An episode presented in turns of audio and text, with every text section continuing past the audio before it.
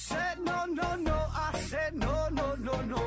You say take me home, I said no, Perignon. You said no no no, I said no no no no, no no no no.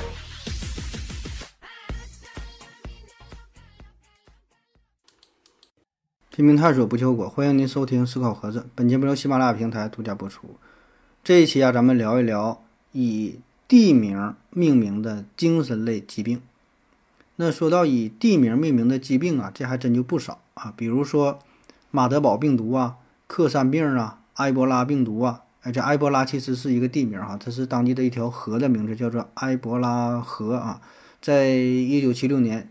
是苏丹的南部和这个刚果金啊，以前叫做扎伊尔啊，就在这地方有个埃博拉河，是发现了一种病毒，然后就以这条河来命名了啊。但是现在这个一提到埃博拉，大伙儿第一反应就是病毒，而不是这条河啊。这个河是因为埃博埃博拉病毒出名了。还有像这个水俣病，俣啊，大里边大里人加一个口天吴哈，水俣病，也就是汞中毒。那个水俣呢，也是一个地名，它在日本的熊本县啊。还有像中东呼吸综合症啊，中东的。地中海贫血啊，西班牙流感，克里米亚刚果出血热，还有像这个香港脚哈，东京热东京热射病啊，这这我自己编的啊。那咱们今天集中要聊的呢是精神类的疾病哈，就是用这个地名命名的精神类的疾病啊，与精神呐、心理呀相关的这个病啊。第一个，巴黎综合症，巴黎综合症。呃，这是在上世纪八十年代由一位日本的心理学家，呃，Hiroaki Ata 叫呃广崎拿啊，广崎拿所发现的。主要的患者呢是日本人啊，症状呢就是这些日本人到法国去旅游啊，主要到巴黎这个城市去旅游，然后呢就感觉呀，巴黎这个地方就也一般般啊，就是跟他们想象中的不太一样，呃，落差就非常大。印象当中就感觉这个巴黎那就是什么浪漫之都，对吧？非常漂亮，非常整洁，然后就是非常非常优雅啊，就是国际怎么世界五大国际大都市嘛啊，世界的一线城市啊。但是呢，自从这日本人到了巴黎之后啊，从这个巴黎汽车站一一下车哈，然后搁这个城里一溜达一看，心理落差很大，就是没有想的那么好，这地方也就不咋地呀，太一般了。进而呢，有一些人会出现恶心、呕吐、失眠、抽搐、难以名状的恐惧感、自卑感、蒙羞感，啊，甚至是这个被迫害妄想啊，有一些有自杀倾向，很严重啊。最开始呢，还是一些个别的案例啊，但是随着这个全球一体化，就有越来越多的人，越来越多日本游客到巴黎去旅游，那么这种疾病呢，也是越来越多啊，也开始引起了人们的关注。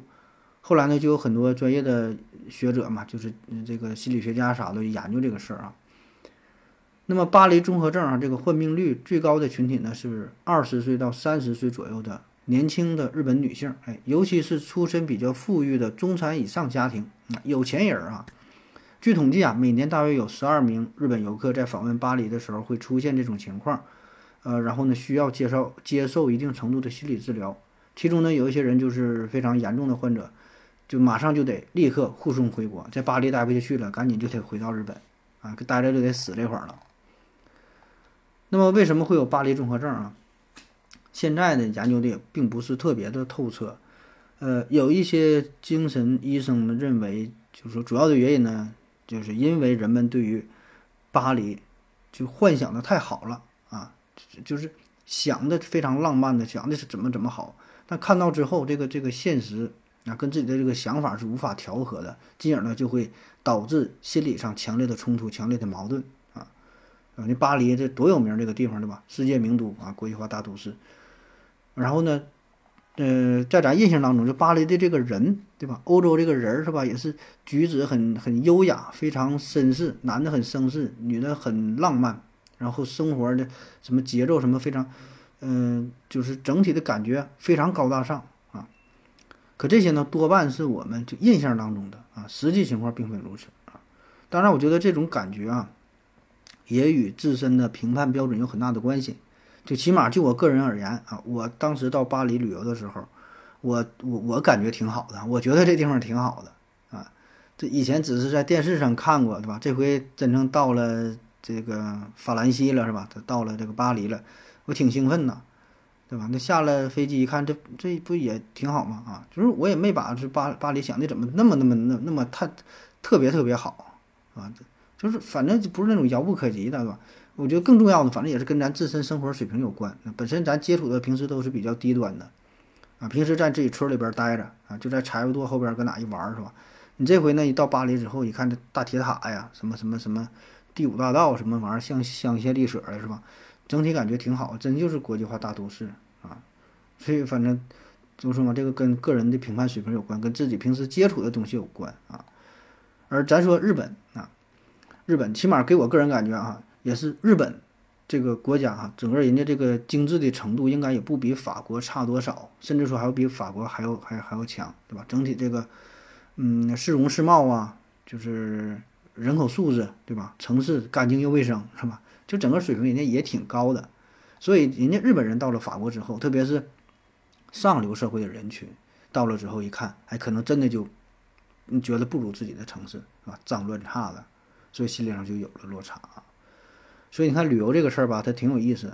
嗯，就是如果你听音频的话，听音频的话，或者是听别人去讲讲这个说这个城市啊，你会感觉这个地方很好啊。咱平时聊天也经常会说旅游这个话题啊，朋友给你推荐，哎，说哪哪哪玉龙雪山，哎，好啊，是吧？然后去哪去哪地方一玩，是吧？你看这地方好啊，去哪看的漂亮啊，是吧？什么五五岳是吧？登山呢，或者去哪海边啊，是吧？都很漂亮。然后你自己真正去看呢，可能就不是那么回事儿了啊！你一讲那哪都好，是吧？大城市有大城市的这个繁华壮丽，对吧？小城镇有小小城镇这种这种宁静啊、慵懒、慢节奏，一听了你都挺向往的。然后你看照片，可能觉得哎也挺好，是吧？照片照片照出来的那都挺漂亮，都挺震撼。你看大伙儿晒那朋友圈的吧，哎，到哪一玩都挺好看。你就看我那朋友圈。照的跟那么回事似的，对吧？其实就是俺家旁边，俺家后边一个小河沟啊，照出来的也都哎挺漂亮，挺上相啊。所以老话说，就看景不如听景哈，听景不如安生啊。就是这个听这个事儿，语言在传递的过程当中，会有一种一种很多加工的元素，会有一些夸张的成分，会有一些虚拟的啊，然后自己想象的成分，就传来传去吧，会添上很多东西。所以呢，这些因素综合在一起，就形成了一个非常美美丽的传说，对吧？说这个地方有一个美丽的传说，精美的石头都会唱歌啊。再有就是每个人对待事物看的这个角度呢也不一样，就是你的水平、你的阅历、你的层次，会让你看到的这一件东西给你带来的感受和别人的感受是完全不同的，对吧？他觉得这种很好，告诉你这种老漂亮了，哎呀什么什么的，你到这会儿一看这也不咋地呀，就你可能不喜欢这种风格，对吧？有人喜欢山，有人喜欢水。啊所以叫距离产生美，啊，距离产生美，不在一起的时候你就想吧，是吧？很好啊，道理，嗯，就是你离他很远，非常遥远的时候，看着非常模糊，剩下都是自行脑补的东西，就很好。近距离一看，那就不是那个意思了，是吧？你真正看的时候，保证会有一些失望。还有一点呢，就是，呃，我们在没看到一个事物，没到这个城市啊，更多的呢是你想象的。嗯，然后呢，再加上一些城市的固有的标签儿，对吧？像法国的浪漫，英国的什么绅士啊，怎么怎么地啊，说这些事儿，它它都是你自带的一种标签，一种固有印象。然后呢，你会有会往好的地方去想，啊，会往好的地方去想，啊，你保证是说，呃，幻想着各种美景，各种美食，对吧？想的都可好了，啊，可是真正到了这地方。保证跟你预想的它不太一样啊，而且是希望越大，失望越大啊。那咱随便说一说哈，几个比较有代表性的世界级的景点，但是呢，很可能去了之后，你会感觉好像被骗了啊。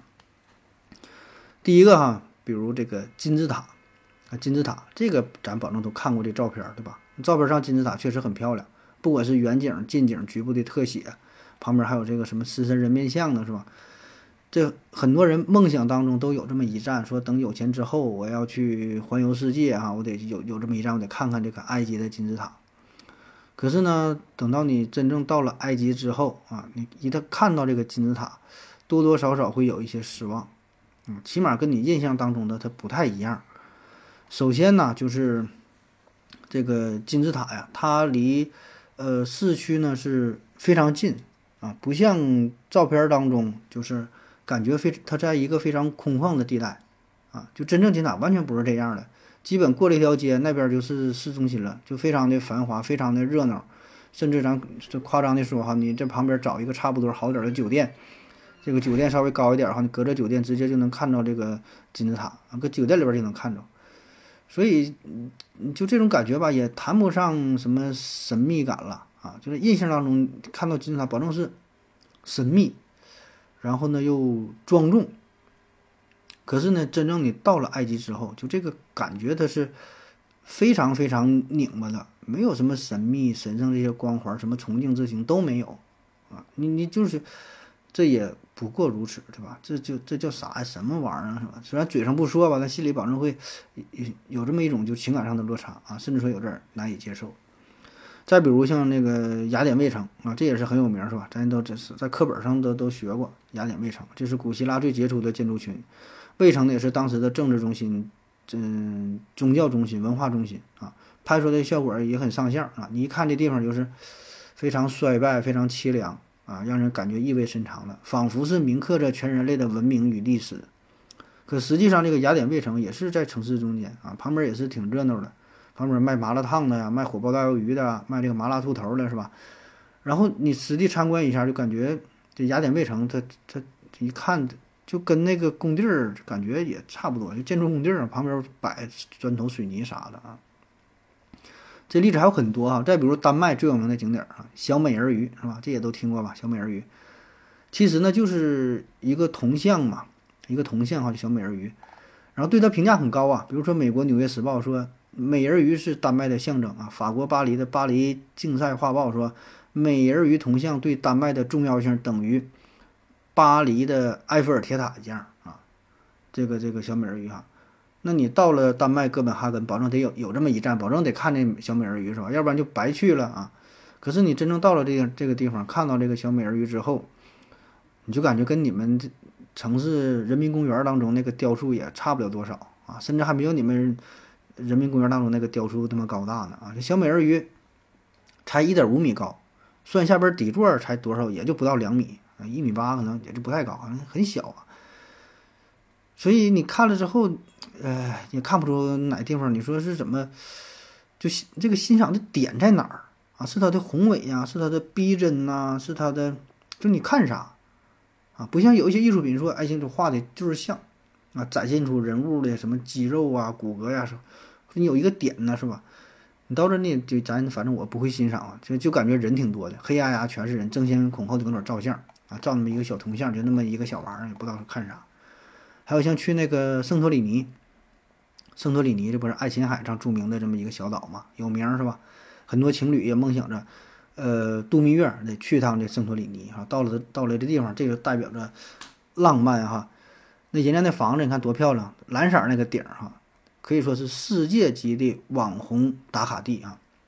但实际上你真到了这个圣托里尼之后，你看这地方好像就也没有那么干净、那么透彻啊。那房子就跟毛坯房似的。啊，你照完这个照片必须得就调一下啊，把这个什么对比度啊，把这个什什么什么增强啊，什么玩意儿得调一下，亮一点儿啊。你不 P 的话，你根本不敢发朋友圈，不知道是圣托里尼，不知道你去哪农村去哪沟里了啊。就那个那个圆顶那个房根本没有那么蓝，墙面也没有那么白，灰了吧唧的。而且呢，你还得找好角度啊，就有那么几个角度照照出来确实挺好看。你要不然的话，你一看就是烂糟糟的。而且背景全是人，都搁那儿等着照相呢啊！还有像印度那个泰姬陵，照出来也好看吧？中间不是一个大水面嘛，一个倒影是吧？但其实真正的泰姬陵，你也知道对吧？印度这地方就是比较脏乱差啊，所以泰姬陵旁边也也不例外，基本都是全是垃圾堆啊，就跟你们农村那个土地庙似的，也差不了太多啊。那最骗人的当属巴厘岛的天堂之门啊！天堂之门，这号称是世界级的最坑人的景点儿哈！世界之门就是一个门，这是一个门，这门呢也没有门框，也没有门，就是那么一个，那怎么形容呢？一边一个小三角，中间空出来这么一个地儿啊，中间空的，对面呢是天空啊。但搁这照相，P 出来之后确实好看，还会用用一些技术处理啊，下边有个倒影，三分照七分 P，不靠镜头靠手机啊，全是 P 出来的啊。就这地方你到那儿知道了，排队得排两三个点儿，搁这也不是说你想摆啥姿势摆啥姿势，就摆两三个动作就被人撵下去了啊，拍老半天就摆摆那么两下啊，其实还不如就自己纯搁家 P 呢。你欢迎大伙儿补充哈，就是其他遇到过一些比较坑的景点儿，所以啊，就当你呃满满怀希望的哈，就是在这很多的憧憬、很多的想法，想要到一个地方旅游，到这儿一很失望之后，这心情就非常落寞，你表达不出来，就是哎呀，这个又花了钱，又花了时间，然后准备了很长时间，就怎么做了功课哈，他到地方就是那种感觉，哎我去，就不知道说啥好了啊。所以最后咱说回来，这种巴黎综合症哈，那一说到巴黎，咱刚才说了，必然想到的是啥？埃菲尔铁塔呀，对吧？法国的一张名片呐，一个地标性的建筑啊，照出来的，那看照片确实很好看，对吧？到巴黎必然有这个打卡，有这么一站。但是你真正就是离近看这个巴黎铁塔，它真是铁塔都生锈了，写满了沧桑，照片保证得 P 一下啊，不 P 也是没法发朋友圈。而巴黎这座城市呢？呃，我查了一下，是二零一八年说这个巴黎整个拥有的公厕才四百多个啊，而且有有一部分还是露天半露天的，所以这对于女性朋友来说可能不太友好。反正总体的印象吧，就跟你想象中的是完全不同。而这个巴黎综合症还有另外一个重要的原因啊，就是在于日本人，在于日本人。刚才讲了嘛，巴巴黎综合症的患者主要呢是日本人居多。啊，就是他们对于西方社会、对于西方的生活方式抱有太多不切实际的幻想。当真正近距离接触的时候，文化上的冲击是在所难免的。而这些人呢，他会因为既往的文学或者是影视影视作品的影响，就是包括但不限于日本的媒体、杂志、呃影视、动漫啊等等这些，过度吹嘘欧洲，过度吹嘘。法国过度吹嘘吹嘘巴黎，以至于这些人心中虚构出来的美好啊，被瞬间就就就击溃了啊！而且呢，就这帮人他的生活水平往往都是挺高的嘛，对吧？中产阶级啊，小资啊，对吧？平时人家生活就不错，接触的档次就很高啊，所以想象力再丰富一些，就更容易出现巴黎综合症啊！所以你看，调查数据也显示，大多数出出现在日本那些富裕家庭中产中产以上的。啊因此呢，也有日本人怀疑说，这些，呃，生活比较富裕的，特别是这些女性哈，她本身可能也存在一些心理上的疾病啊，比如说被过度的溺爱是吧？抗压能力比较差啊，比较脆弱，经不起什么打击，平时都是顺风顺水，所以呢，在出现这种较为突兀的认知反差之后啊，更加容易出现心理上的问题啊。像咱们这大老粗是吧？没有什么文化，没有什么既往认知，你到了巴黎，反正我感觉，到时喝点小葡萄酒，吃点什么鹅肝酱。到这个卢浮宫啊、塞纳河呀、什么香榭丽舍大道转一转呢，我感觉挺好，挺开心的啊。就那帮有钱人，他他就矫情是吧？真他妈是事儿多啊，这不好那不好，啥都看不上。那还有其他几个不太重要的原因哈，比如说啊，语言沟通的障碍。那么日本人到了法国之后，这这很少有人有人会说法语是吧？毕竟法语还是比较小众的。你要说英语那还行啊，你这个语言上不通。啊，所以文化上的沟通障碍也会让人感觉到自己，嗯，是外地人，是吧？自己被排外了啊。或许人家根本没有这种心理，但你自己就觉得，哎呀，我是外地来的，是吧？心理上很不舒服。这样的文化上的差异啊，文化上的差异，这也也是也是很大的，对吧？一个是亚洲国家，一个是欧洲国家。还有呢，可能就是身心疲劳啊，这不用解释了，对吧？日本飞到法国，你也得跨好几个时区，到地方挺累，时差没倒过来，非常疲惫啊。总之吧，这些因素综合在一起，出现了。这个叫巴黎综合症啊，然后我又试图分析了一个更加深刻的原因，就是为什么是日本人到了法国的巴黎更加容易出现所谓的巴黎综合症，而不是日本人到了西班牙、日本人到了意大利，或者是韩国人到了法国，或者是朝鲜人到了法国有这种所谓的综合症呢？想了半天呢，可能就是因为。日本和法国这两个都是比较发达的国家啊，人口呢也还算是比较众多啊，特别是日本啊，日本战后啊是异军突起，经济飞速发展，然后它经济发展呢，对吧？生活富足啊，那有很多日本人就去欧洲去旅行啊。本身日口人口日本人口是比较多的啊，在世界上来看它是比较多的人口啊。那么他旅行的目的地，很多人呢就定为了欧洲的法国，对吧？那你去法国，保证他你得到首都，是吧？那我看到一个不完全数据统计，说每年大约有六百万的日本人啊要到法国去旅游啊，这数我觉得已经是不少了啊。可以说日本这边是一个出口大国，法国那边呢是一个进口的大国，再加上法国在国际上的声誉一直呼声比较高，对吧？作为一个旅游城市，甚至，呃，它比英国、比德国、比意大利可能还要有名。就是作为旅游的目的地来看，这个法国基本在欧洲不说是首选嘛，反正其他那几个是吧？他说第二，没人敢说第一啊。当然，这些也都是我自己主观上的分析啊。那么，对于巴黎综合症这个名字呢，其实法国人是不太认可的，对吧？就是你你用我自己首都命名，说还是一个病，对吧？他不认可啊，因为这个毕竟是一个负面的影响啊，所以这法国人更加倾向于说你日本人来咱法国，你自己得病，这个。这原因不是你自己嘛，是吧？别人来咱法国咋不得病呢？德国人来咱法国不得病，意大利来这法来咱这不得病，你日本人来得病，完你叫巴黎综合症，你不是日本综合症吗？你不应该叫东京综合症吗？是吧？它跟咱们有什么关系啊？就是你自己有病啊。所以说你这个还是你从得从自身找原因，你自己敏感，你自己脆弱哈，这这别别别别这么瞎叫哈，咱不同意啊。好了，咱休息一会儿。我要跟正南去尿尿，你要不要一起去啊？我也要去。哎，风姐，我要跟正南、阿呆一起去尿尿，你要不要一起去啊？好了，喝了口水回来，咱们继续聊啊。对，这个有想观看视频的朋友可以关注我的抖音账号啊，也叫做思考盒子。抖音上搜索“思考盒子”可以获取视频内容。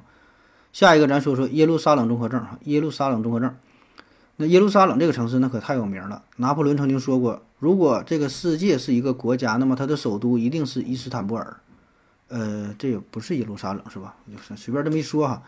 呃，耶路撒冷啊，历史上曾经有过无数次的被征服，然后毁灭，然后又重建啊，这个它历史是相当丰富了。那数千年来也都是吸引着教徒们是前往这地方来朝圣啊。说没见过耶路撒冷之辉煌的人，终其一生也见不到一个合一的城市。没见过圣殿全貌的人，终其一生也看不到一座辉煌的建筑。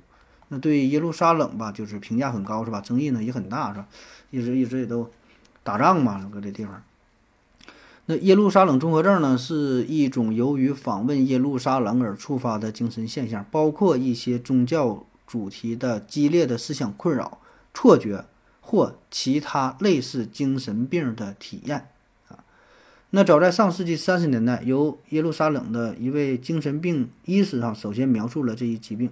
它呢并不局限于某一种宗教或者是教派，犹太人或其他其他啊不同宗教呃教派背景的这个教徒啊也都会受到影响。那么这类患者呢，就是有的可能是呃之前呢有一些基础的疾病，那更多的呢可能在此之前是没有任何精神疾病，这都很正常啊。就只有到了耶路撒冷才会出出现问题，才会发作。那么离开耶路撒冷之后呢，这个病呢也就好了啊。那有一些呢是本身心理上有一些疾病哈，到了地方又被触发了。咱直接看几个病例哈，一说就能明白。比如有一位瑞士的律师，他呢是计划到地中海旅游啊。那么耶路撒冷自然也成为了地中海之旅当中重要的一站，到时候得停一脚是吧？看一看呢，都有这个信仰的。那么在到达耶路撒冷之前，他是一切正常，没有任何毛病啊。他还在希腊跟朋友度假呢，搁这会儿玩，其乐融融的玩了一周，也没有事儿。但是呢，一到了耶路撒冷之后，他就沉迷于宗教，无法自拔。哎，在宾馆当中，他把这个床单啊拿下来披在自己身上，当成礼服，嘴里边呢还喊着圣经当中的一些章节啊。大家觉得他有点不可理喻啊。可是呢，呃，就是他离开耶路撒冷，他跟他朋友继续前行嘛，到了下一站就走了啊。离开耶路撒冷之后，到了埃及。哎，没过几天，症状就好了，然后也没有再出现过任何心理上的问题。还有一位爱尔兰的女教师，她呢来耶路撒冷旅游，到了这地方之后，她也没去什么圣殿呐，也没去什么哭墙哈，她先来到了耶路撒冷的一家医院，她跟医生说呀：“哎呀，我怀孕了，我马上要生孩子了，我马上要诞生下圣婴耶稣啊，你们赶紧帮忙接生吧。”那实际上呢，她根本就没有怀孕还有一位加拿大的游客。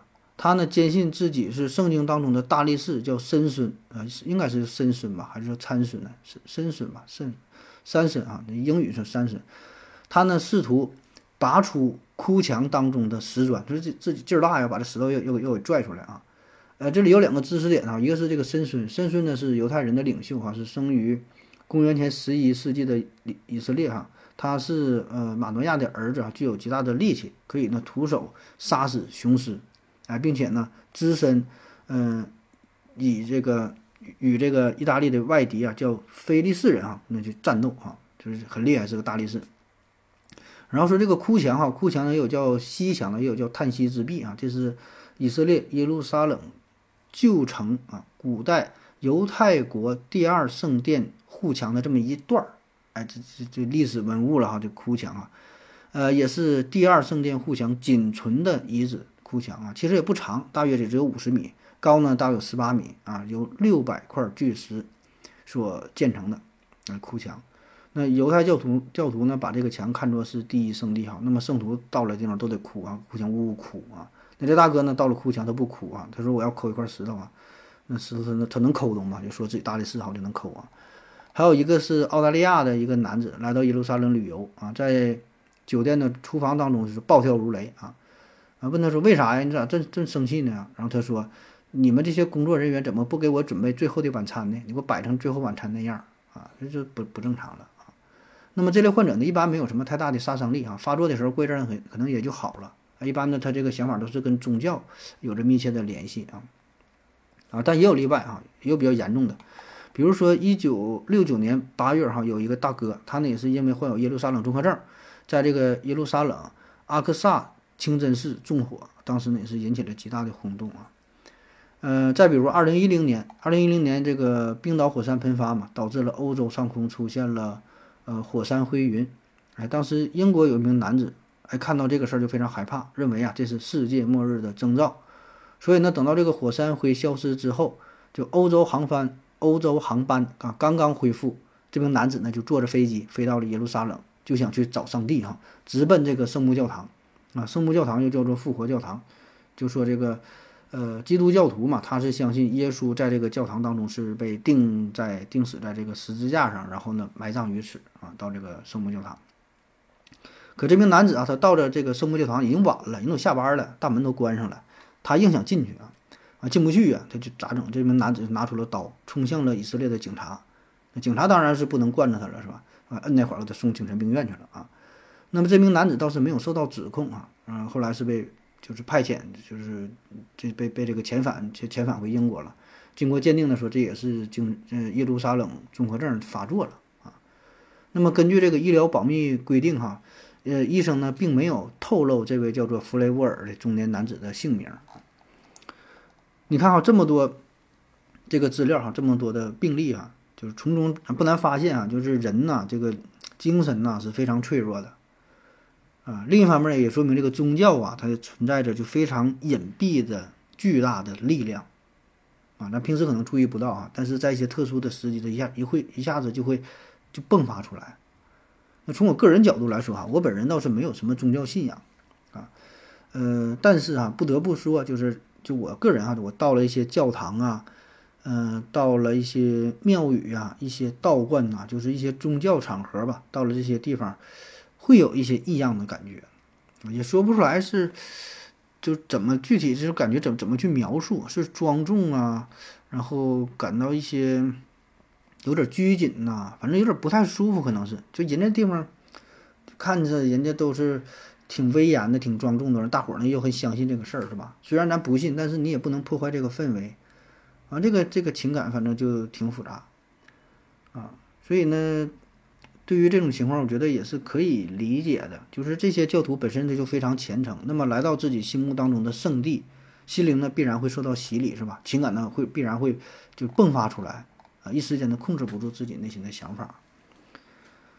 嗯，耶路撒冷精神病的医生皮皮皮斯利斯利斯伯瑞啊说。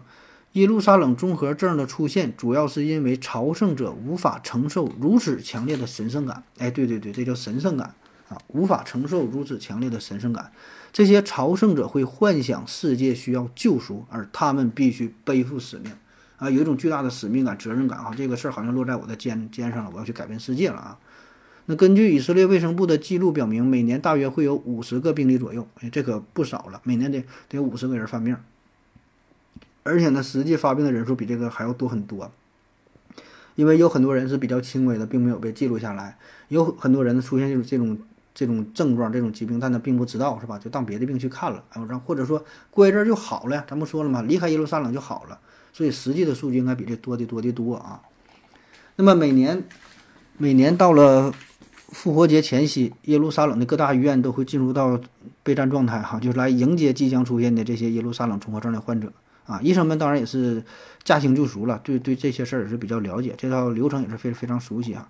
那么一旦有这个游客出现了类似的症状啊，有的坚信自己是施洗者约翰的，有的说我是某个大天使啊，有的说我是这个所罗门王的，反正就是啥样都有哈。那出现这个症状呢，就是排除啊其他的精神类疾病，一般呢都会通知这个国家的大使馆，然后直接接走，直接就就就就给送回去啊，因为送回去他就好了。你搁这种待着，他怎么他也不好，就离开这个环境，离开这些刺激，一般呢也就 OK 了啊。那耶路撒冷综合症其实这个症状存在了相当长的时间啊，起码呢最早可以追溯到中世纪时期啊。那早在1870年，英国就有一位牧师就这样写道。说很多去耶路撒冷的美国人，要么本来就是疯子，要么一到耶路撒冷就会变得精神错乱啊。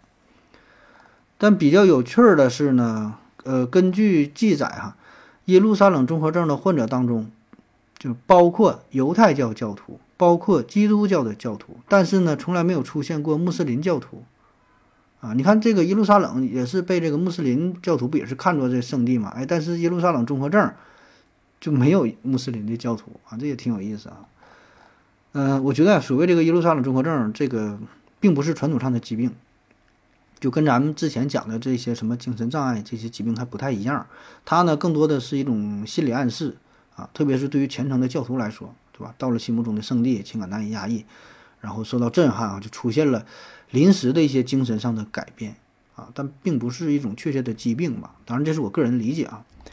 正如啊，《耶路撒冷三千年》这本书当中所说的，耶路撒冷有办法使他的征服者和访问者遭受失望和折磨，因为尘世之城与天国之城的差别如此令人难以接受，理性在这里显得苍白。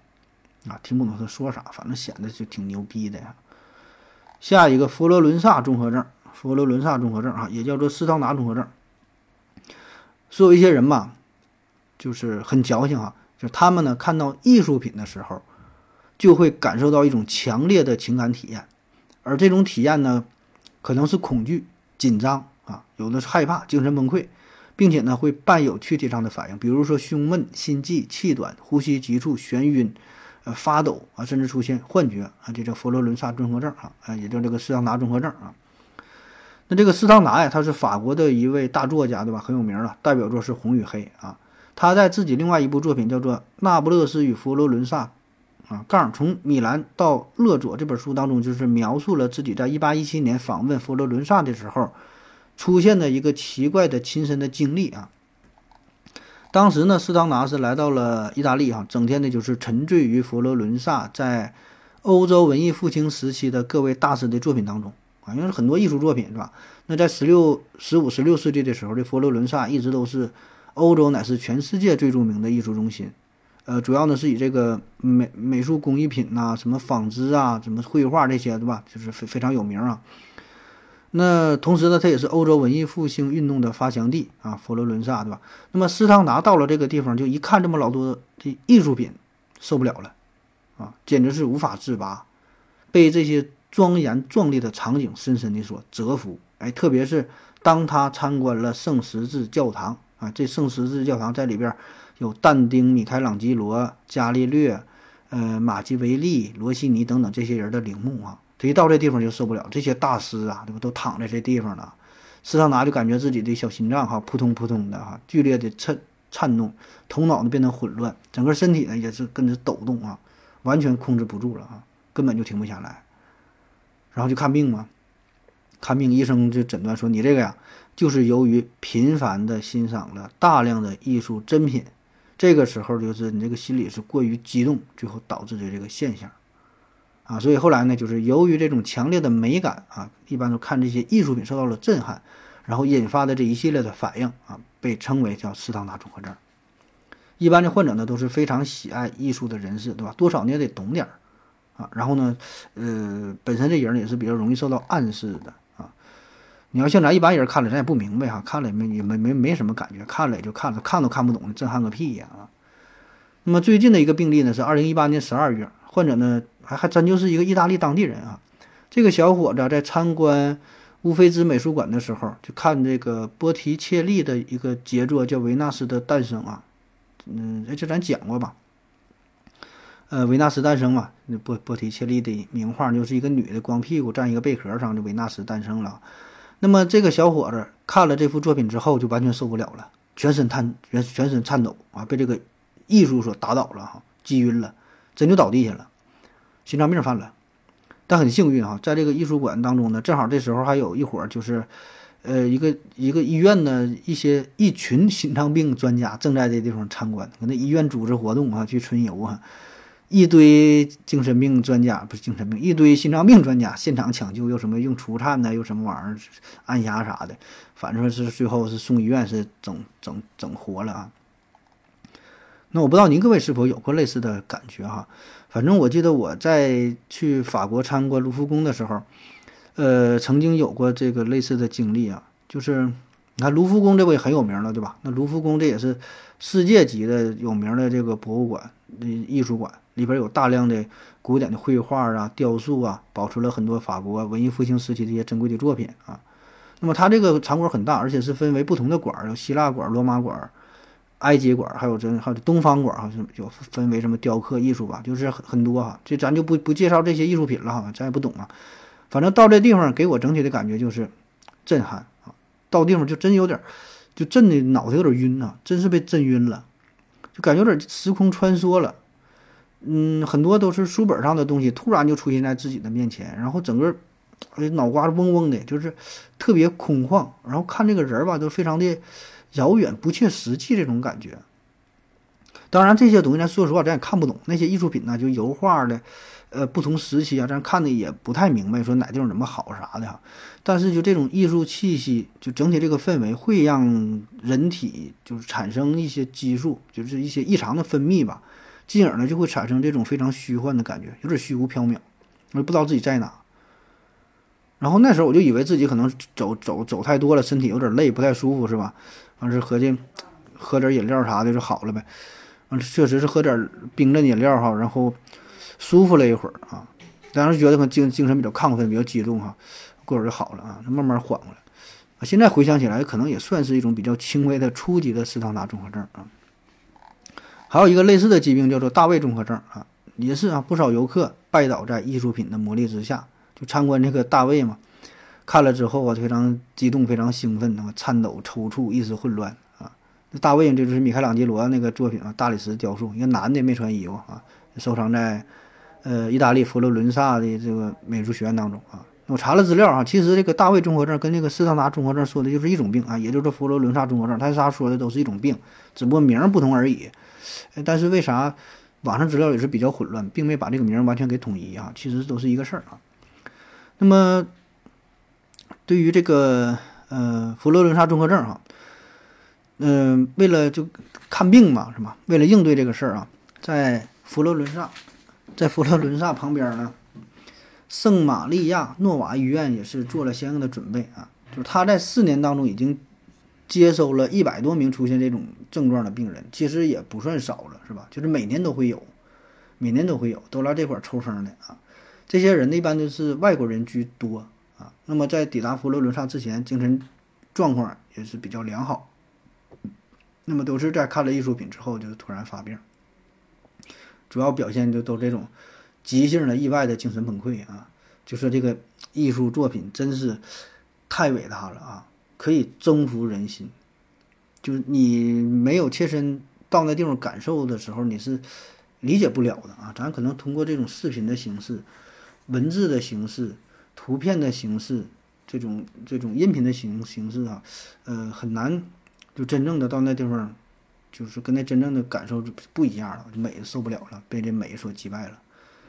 医院的负责人在二零一九年接受采访的时候，他说：“这种发作呀是多种而非一种因素的产物啊，这些因素包括敏感度、个人性格的结构、旅行本身啊，因为让他失去了日常的参照物啊。最后最重要的因素是与伟大杰作的邂逅。你看说的多好，与伟大杰作的邂逅。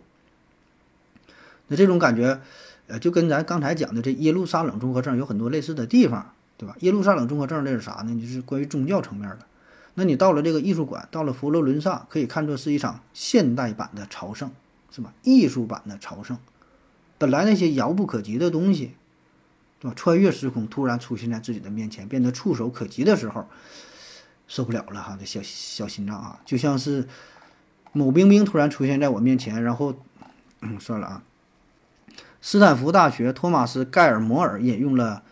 呃，朝圣者艾哈迈德的话说：“初次得见会让非信徒也心生狂喜，啊，初次得见会让非信徒也心生狂喜，他让信徒们泪流不已。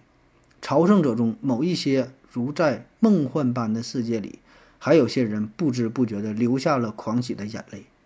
也许今天的艺术游客在佛罗伦萨所经历的，正是朝圣教徒们几个世纪以来所描述的。”也许在当今的世俗社会，艺术成为了宗教的替代品，啊，您这几句话直接把我刚才所有说这些都给概括了哈。好了，咱休息会儿。我要跟正南去尿尿，你要不要一起去啊？我也要去。哎，风姐，我要跟正南、阿呆一起去尿尿，你要不要一起去啊？好了，尿过尿回来，咱们继续聊。下一个斯德哥尔摩综合症啊，这就比较有名了，是吧？嗯，咱也应该都听过了，也叫人质情节，也叫做人质综合症，就是被害者对于犯罪者产产生了情感，产生了依赖感，甚至呢会反过来帮助犯罪者的这么一种情节哈，斯德哥尔摩情节。话说呀，这是在一九七三年的八月份啊，有两名罪犯，他俩呢是想要抢劫瑞典首都斯德哥尔摩最大的一家银行。呃，但显然啊，这两个人把这个问题想的太简单了，是吧？两个人就想去抢最大的银行，那么抢劫呢，自然也就失败了哈。那么这时候呢，他俩就劫持了四名银行的职员，还与这个警方呢进行僵持呢，还搁这块儿还还还硬硬挺着呢哈。那么僵持的时间呢是长达一百三十多个小时哈，就是五天五天多呗啊。最后呢，这个歹徒这个这个歹徒啊就放弃抵抗了，干不过了。其实这个过程也挺简单的，是吧？那么这个事儿呢，就是，嗯，这类似事件可以说是时有发生啊，对吧？你就歹徒嘛，抢劫不行，劫持人质啊，最后交枪投降啊，就这么个事儿。但是这起案件有个比较诡异的地方，在这起事件发生之后的几个月的时间里啊，这四名遭受劫持的银行职员，反而呢，显现出了对这两名绑匪呀，就是透露出一种这个怜悯之情。正常的，你这出事儿之后，这不得上法庭吗？不得指控这个绑徒、这个绑匪吗？那这这四个人呢，拒绝指控绑匪，还帮他们筹集辩护的资金，并且明确表示并不痛恨这些歹徒，啊，还为歹徒辩护，说他们对我挺好啊，根本没伤害咱们，啊，就非常友好，反而对那几个警察就是显显显现出了一些敌对的态度。更加过分的是哈，其中一名人质，呃，就是一个这个一个一个女的哈。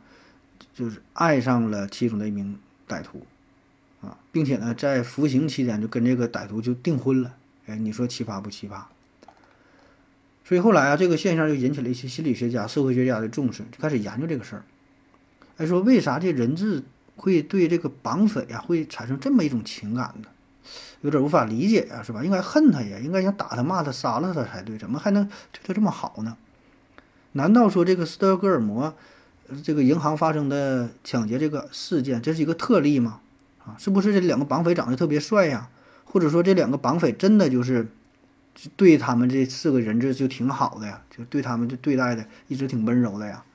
啊，还是说人质对于嗯绑匪的这种情感是一种普遍现象呢？那就研究研究啊。那随着研究的深入，就发现了这事儿啊，还真就不是个案。哎，类似的以前的其他这些绑匪与人质之间呢，就是详细调查之后，哎，也有类似的这个情感出现，啊，很多这个受害者对于绑匪呢都没有说的像咱们想象的恨之入骨那样的。那为什么会这样哈？专家又进一步的分析说，这个人性能够承受的恐惧有一条非常脆弱的底线。那么当一个人遇到了一个非常疯狂的歹徒这个歹徒可以说是毫不讲理，想杀你就杀你，要你性命是分分钟的事儿。那么在这样一种情况之下，就自己的生死完全是受控于他人的掌控之中，自己没法左右。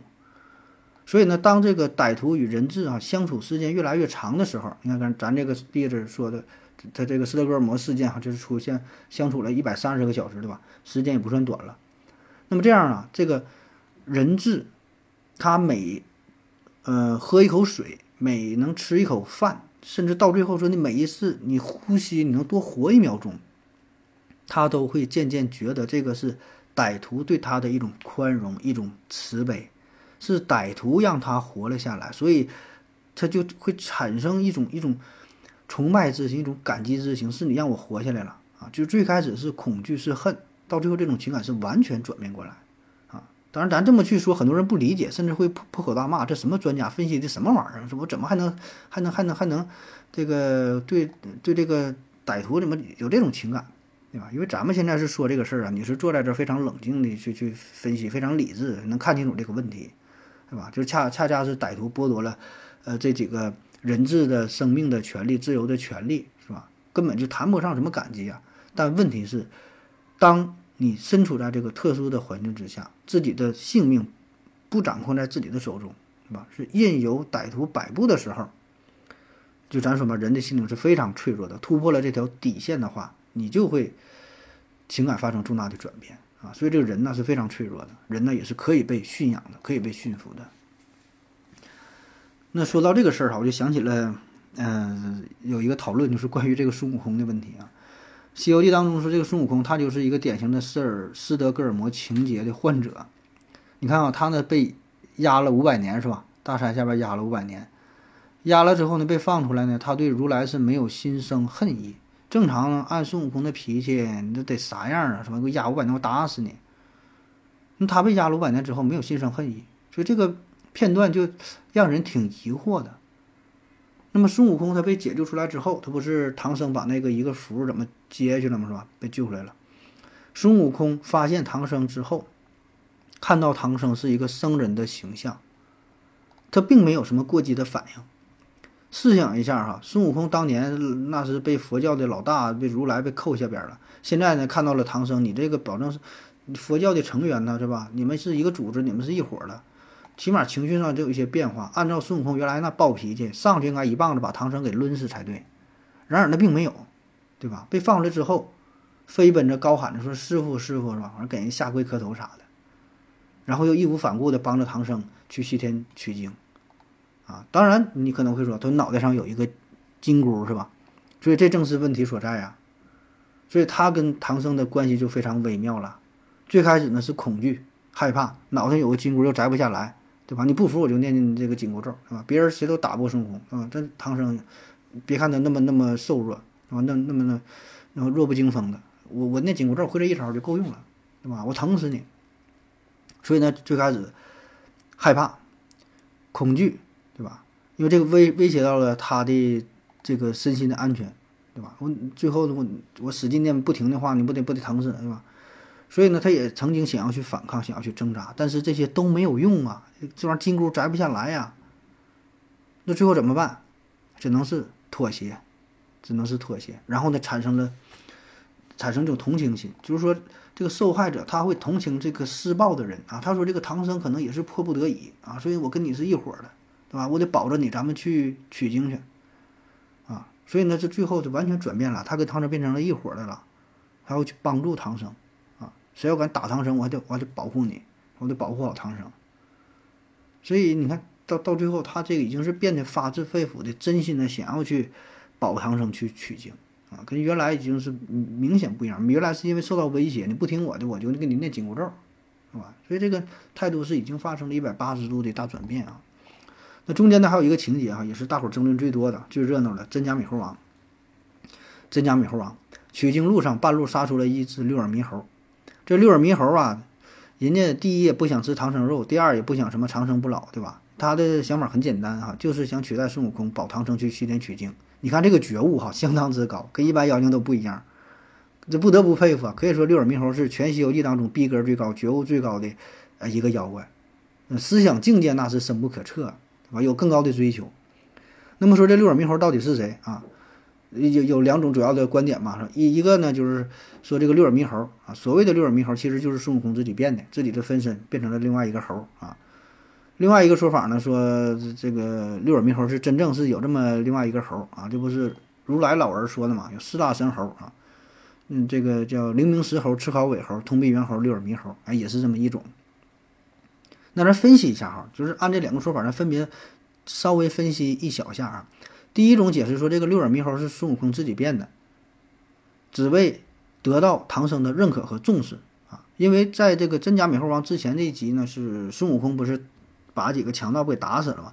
打死之后，唐僧就生气了，说的你这玩意儿也没有佛性啊！我告诉你别打，别打，你他妈又给人打死了！你总这么打，你怎么上西天取经去？你这玩意儿能当和尚吗？三天两头杀人，滚！这么一说，那孙悟空也急眼了，去你妈地哈！你你我不保你了，我走了。那么他走了之后，然后有一个假行者。然后趁八戒和沙僧打水的时候过来打伤了唐僧，然后又抢走了行李。沙僧呢又找这个观世音菩萨，然后又发现有这个冒名顶替的，这这不就是出来这个真假美猴王这个事儿嘛，是吧？又从从天从天宫到地府，最后到灵山去找佛祖啊，然后就这这么一个事儿啊，说这真的假的？就是说这个是啥呢？孙悟空自己一个计策，就想引起唐僧的重视，就说你看取经路上没有老孙是不行的，是吧？你还得需靠需要我，就想树立自己的威望。那么，如果说这个说法是合理的话，那恰恰说明其实孙悟空是被唐僧洗脑的很成功、很彻底呀，生怕唐僧不要他呀，对吧？唐僧相当于一个团队的领导，他是一个员工，原来是不想跟你干活，我跟你他妈取取什么经取经，我自己待着就是搁哪玩好不好，对吧？天上地下老老子最大，我能听你的服你管吗？现在呢，他成为了一个员工之后。死心塌地的 为这个唐僧服务，而且还生怕唐僧不要自己，使出了这么一条苦肉计，啊，想证明自己有这个实力，是吧？完全发生转变了。那再说第二种解释，如果真的存在六耳猕猴的话，六耳猕猴是另外一个猴的话，那么如此说来，按照孙悟空原来的那脾气哈，那不正好吗？老子早就不想伺候你了，爱他妈谁上西天谁上西天，我才不去呢，是吧？我自己回花果山水帘洞当美猴王，岂不快哉？你六耳猕猴愿意去，你你愿意去呗？那把这机会让给六耳猕猴多好啊！你也想去啊，我又不想去。哎，他为什么没这么去做？因为这个时候他已经有了斯德哥尔摩情节啊。当然，你也从呃，就是其他很多很多角度去分析啊。就是说，这个时候孙悟空他已经跟原来就不一样了，对吧？因为他也知道，你这个西天取经回来之后，就可以进入到编制之内，就可以成佛了，是吧？他已经有了更高的追求。他跟原来孙悟空那种那种性格散漫呐。对吧？一天就知道吃喝玩乐已经是不一样了。这个很多就维度哈。当然，咱说这个斯德哥尔摩情节，这也是搁这会儿就就这么一说呗，是吧？你也能明白哈，就是扯犊子啊。当然，还有一个阴谋论的观点，说这个真假孙悟空嘛，被打死的是真的孙悟空啊。他后来活下来的呢，真有这六耳猕猴。最后就是真假美猴王之后的这些这些集啊，都是六耳猕猴了啊。当然，这个就更瞎分析了，我觉得这个有点更扯了啊。那么大家呀，不要觉得这个斯德哥尔摩情节只存在于这个绑匪和人质之间啊。呃，广义上的斯德哥尔摩情节呢，并不单纯于说是这个绑架事件才出现哈。通常呢，只要双方存在不平等的权利，啊，在满足一定条件之下，都可能会呃对主导者啊产生这种认读认同的体验啊。什么意思呢？就是说这两个人关系它是不对等的。那么处于弱势的这个群体。这个情感啊，对于这个强势的这个这个群体的情感呢，从最开始的痛恨呐、害怕呀，慢慢就会转变了啊，高度的认同，这个这个赞赞成、认可啊。典型的说，这个是人质和绑匪。剩下的哈，我看还有说这个非洲裔的美国人的这种努力的心态，还有这个遭受家庭暴力的妻子对于丈夫的这个心态，说这些现象都可以看作是一种斯德哥尔摩情节。啊，所以这个情感是非常复杂的，对于咱没有经历过的人是很难体会、很难、很、很、很、很难理解，是吧？但我们也可以想象一下，就你自己天天上班哈，是不是有过类似的经历？就有一种叫做企业型斯德哥尔摩情节啊，当然这是我起的名儿哈，你一定没听过。就是企业当中这个员工他也会逐渐认同并且非常忠诚于虐待自己的老板。啊，本来你刚入职的时候，你一定很反感所谓的企业文化，对吧？总想跟领导对着干啊。但时间长了之后，你已经习惯了，老板不骂你，真难受啊，刺挠。也习惯了加班啊，你这五点下班那不行啊，这太早了是吧？甚至呢，会对领导做出的一切都是就非常感激啊。为啥会这样？这个就是跟这个绑匪和人质这个关系差不多，因为这些雇员他的生命啊，可以说是牢牢的受控于。被掌控于这个雇主的手中，是吧？人家给你钱呢，啊，人家可以随时终止跟你的雇佣关系，是吧？所以呢，原来这种雄心壮志渐渐的就被打磨没了，开始认清现实，开始放弃幻想，开始接受这个操蛋的世界，进而呢，对于公司、对于老板就出现情感上的依赖，哪怕是自己遇到了不公正的待遇，也会自我安慰，啊，努力找一个合理的解释安慰自己。而且这个时候啊，就是如果有外人的话。觉得你被欺负了，想要打抱不平，想要去去你想要替你说话哈，你也会主动找理由，甚至会非常愤怒的为自己的雇主进行辩护。就谁敢骂你们老板，背后说你们老板坏话，说你们公司不好，你都会出头。你不行啊，你敢说我？所以这些啊，其实并不是咱们理解的传统的表面上的所谓的企业文化啊，什么集体荣誉感，这不一样。我觉得这就是一种企业型的斯德哥尔摩情节。那头些年啊，咱经常讨论什么职场 PUA 呀、企业画大饼啊、打鸡血呀、洗脑啊等等。现在好像提的不太多了，是吧？现在就等着这个零零后开始整顿职场啊。那稍微多说一句哈，我觉得这个事儿也不太可能啊。你不可能是零零后根本整顿不了职场啊，只是说现在可能他们还比较年轻，然后呢，只是短暂的这么一个现象，加上媒体的一些炒作啊，暴露出了一些问题而已啊。但你根本不可能根本上不可能从根本上整顿职场，改变职场的现状。一方面啊，因为这些人他年轻就是资本，因为他零零后对吧？刚工作，年轻就是资本，他有更多的就业机会。另一方面呢，也因为他年轻啊，没有这种上有老下有小的压力，没有房贷车贷的压力，没有嗯买奶粉，没有养孩子的这这个压力，没有交学费的压力，那么就算是离职之后回家啃老，还能啃上好几年。所以他没有任何压力的情况下啊，他可以表现的这种肆无忌惮的。那这种情况呢，很快就会发生转变，是吧？过不了几年，他也他也老了，那老了之后他就完蛋了。所以职场呢毕竟还是职场，铁打的职场，流水的资源。这职场你能改变吗？你改变不了的。还这几个零零后想整顿职场，别被媒体洗脑了。好了，以上就是今天的全部内容，感谢您各位的收听，谢谢大家，再见。